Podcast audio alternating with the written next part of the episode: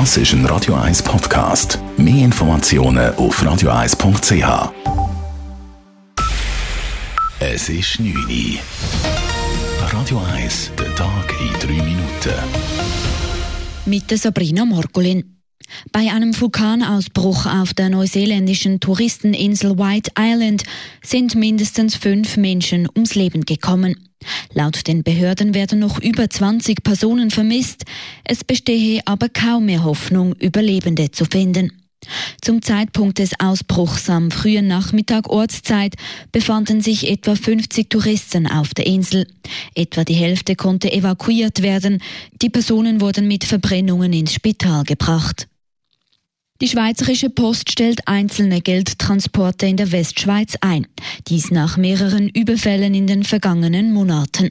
Die Versicherung der Post hat nach einem Überfall letzte Woche den Schutz für Transporte von und nach Dayon im Kanton Watt per sofort aufgehoben. Die Post kann daher keine Transporte von Bargeld und Wertsachen ins dortige Logistikzentrum mehr durchführen. Es brauche zwingend mehr Sicherheit, so Postsprecherin Lea Wertheimer. Für uns ist wichtig, die Sicherheitslage in der Westschweiz muss wieder stabiler werden, damit wir die Geldtransporte sicher und versichert können durchführen können. Grundsätzlich sehen wir, dass nach diesen mehreren Überfällen, die sehr brutal und sehr äh, ausgeklügelt durchgeführt worden sind, Sicherheitslage in der Westschweiz für Geldtransport nicht mehr stabil ist. Eine Folge dieses Entscheides seien längere Transportwege in der Westschweiz. Daher könne die Bargeldversorgung beeinträchtigt werden, so Wertheimer weiter. Der Nationalrat hat dem Kauf neuer Kampfflugzeuge für 6 Milliarden Franken zugestimmt. SP und Grüne konnten sich mit ihren vorgeschlagenen Alternativkonzepten nicht durchsetzen. Der Nationalrat will die Ausgaben zu 60 Prozent durch Kompensationsgeschäfte im Inland kompensieren, gleich wie der Bundesrat. Der Ständerat hatte sich für 100 Prozent Kompensationsgeschäfte ausgesprochen. Die SP hat bereits das Referendum angekündigt. Die Flugzeugbeschaffung dürfte damit voraussichtlich im nächsten Herbst vors Volk kommen. Der Ständerat empfiehlt, wie vor ihm bereits schon der Nationalrat, die Begrenzungsinitiative zur Ablehnung.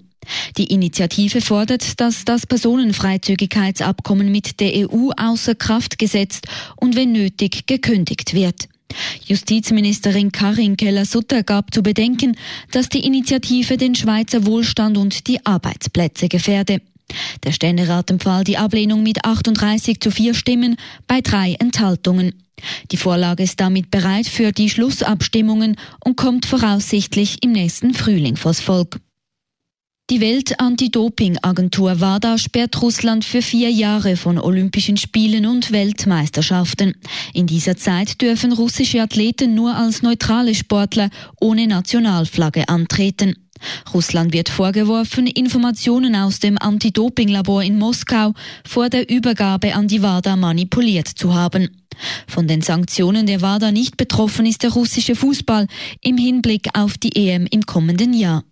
Russland hat bereits Einspruch gegen die Sperre angekündigt. Radio 1 Wetter. In der ersten Nachthälfte ist es noch bewölkt und immer wieder nass, dann wird es aber trocken und es gibt Auflockerungen. Morgen Morgen hat es dann richtig Alpen zuerst noch einen Haufen Wolken, es gibt noch letzte Tropfen und in den leicht erhöhten Lagen auch Flocken, dann bessert es aber und es schaut sogar die Sonne führen, das Ganze bei maximal 5 Grad. Am Mittwoch gibt es dann gegen den Abend ein bisschen Regen. Schnee gibt es aber rund 800 bis 1000 Meter. Temperatur am Nachmittag um die 5 Grad. Das war der Tag in 3 Minuten.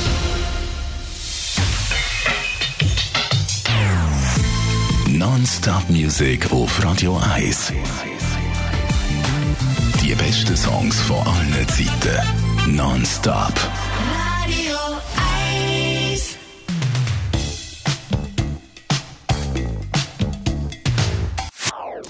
Das ist ein Radio 1 Podcast. Mehr Informationen auf radio1.ch.